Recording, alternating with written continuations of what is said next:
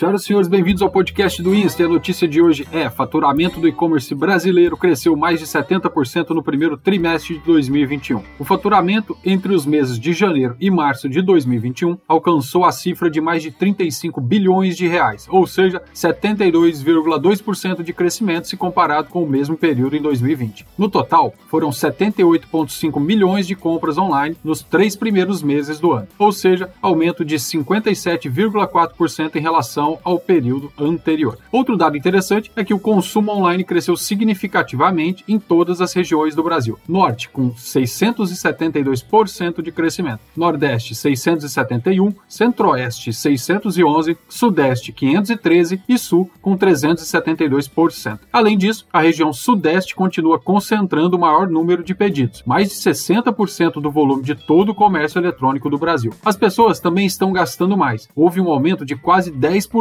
no ticket médio se comparado com 2020. Quando o assunto é frete grátis, o volume também aumentou. 53% dos pedidos no primeiro trimestre de 2021 foram entregues sem custo algum para o cliente. Um grande abraço e até a próxima.